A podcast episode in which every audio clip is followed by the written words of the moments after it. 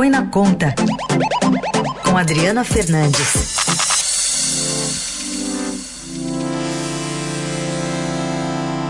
Oi, Adri, bom dia. Bom dia, Carol. Bom dia, Raíssa. Bom dia. Adri, vamos falar um pouquinho sobre essa disputa sobre quem vai afrouxar a quarentena e quando, né? Os estados, os municípios com essa bomba na mão. São Paulo está planejando já uma transição, deve anunciar detalhes hoje. Então, Carol, é, essa, essa decisão está acontecendo em vários estados, né? É, aqui em Brasília, no Distrito Federal, o governo é, do é, Ibanês, né, do governador, também já é, traçando planos para o, o afrouxamento do isolamento, ela, é, ela é, é um momento é, difícil, porque a gente não sabe ainda a extensão é, da necessidade é, do isolamento, né? Então vou, volta ao debate que, é, a questão econômica que o presidente Jair Bolsonaro tem tanto é, reforçado é, em, é, sobre o, a necessidade de, de voltar, tem pressionado gover, os governadores, né? Ele tem uma carta na mão que é o ajuda aos estados, né? Então ele força essa, essa, esse afrouxamento que virou questão de honra para ele, do discurso dele, e do outro lado ele tem é, o poder da caneta que ainda é muito forte no Brasil, né? Você vê que o governo, o governo de Minas, é, o governador de Minas, ele ele não assinou a carta de governadores criticando Bolsonaro porque ele depende do governo federal para ajuda, é um dos estados com maior maior problema fiscal.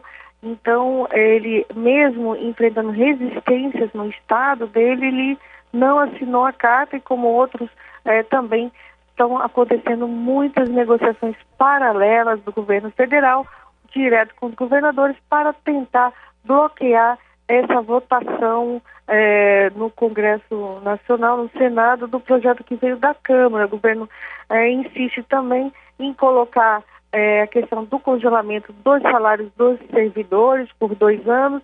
É, o ministro Paulo Guedes tem reforçado isso, mas ele até agora não colocou a assinatura, nem ele, nem o presidente, em nenhuma proposta que é, é viabilize isso, que viabilize o presidente Bolsonaro tem sempre é, tido muita cautela desde o início do governo dele em, em relação à questão é, de mexer com servidores, por, por, por, ser também base de apoio dele e, é, e, do, e de a, a, aliados no Congresso. Ô Adri, nesse contexto todo que você desenhou aí de disputa política, você diria que o, os papéis aí dos governadores de São Paulo e Rio é o fundamental para uma definição? Olha, eu acho que agora depende muito do, da capacidade de articulação lá no Senado, né?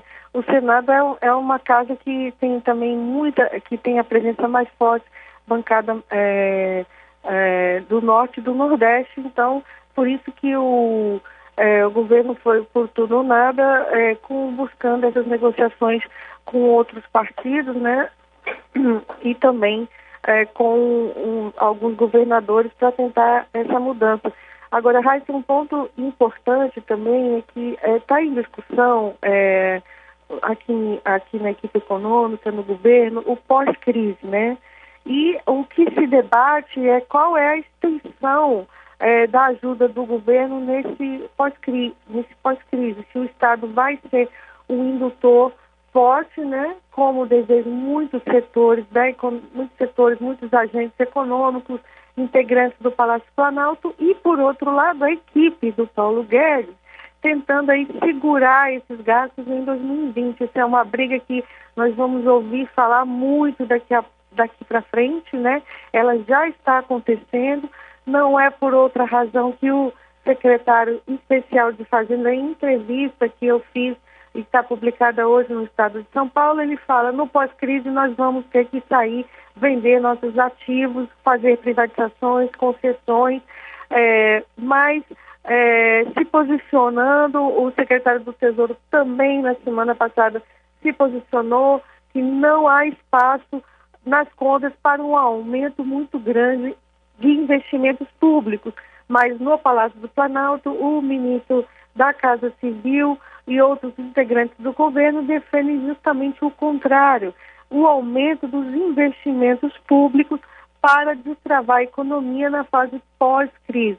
Então temos aí um debate quente que vai dividir o governo, aliás, já está dividindo o governo e é, o quanto tem de governo também nessas decisões que a gente já anunciou até hoje, está aqui no Estadão de hoje, né, de estados como Rio Grande do Sul, Santa Catarina, Goiás, Espírito Santo, Paraíba, Sergipe, Tocantins e Distrito Federal, né? De alguma forma já afrouxaram desde a semana passada o isolamento.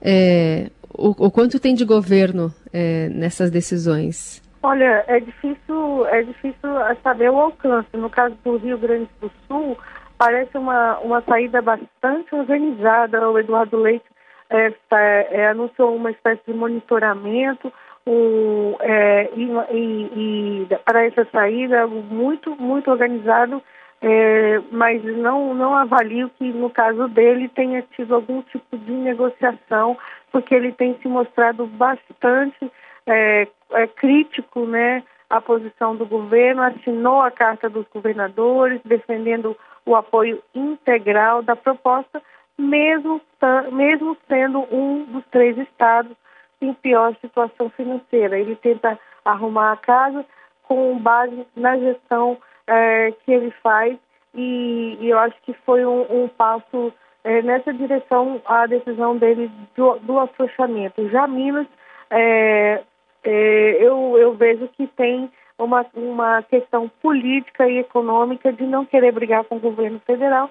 Minas realmente precisa, é, a, não, não adotou as medidas, as medidas de ajuste, como foi o caso do Rio Grande do Sul, que aprovou uma série de projetos de ajuste antes da crise, e já Minas é, é, não foi nessa direção, a Assembleia aprovou reajustes, acho que vocês vão lembrar que, que foi um debate grande também, é, é, aprovação de ajuste na Assembleia enquanto ela enquanto o Estado negociava o, o, o ajuste. A gente agora está numa outra situação, toda essa questão do endividamento dos Estados, de uma forma ou de outra, mesmo diante desse projeto de socorro, vai ser revista, vai ter que haver um entendimento muito grande depois da crise, porque os Estados vão sair, eh, os Estados, as grandes capitais que entregaram muito dinheiro, vão sair é, mais fragilizados e, e é aí que o, o, o, os políticos né,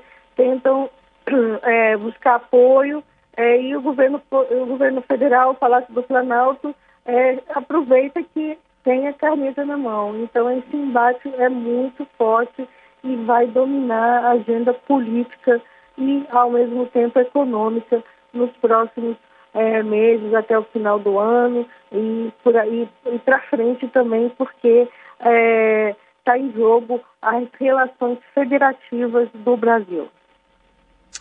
Muito bem, essa é a nossa colunista Adriana Fernandes, dando um, um panorama aí sobre a questão econômica envolvendo também o pós-pandemia, é, né? E início ou aprofundamento de uma crise. Obrigada, Adri, até sexta. Até sexta, Carol e Heisen. Um abraço.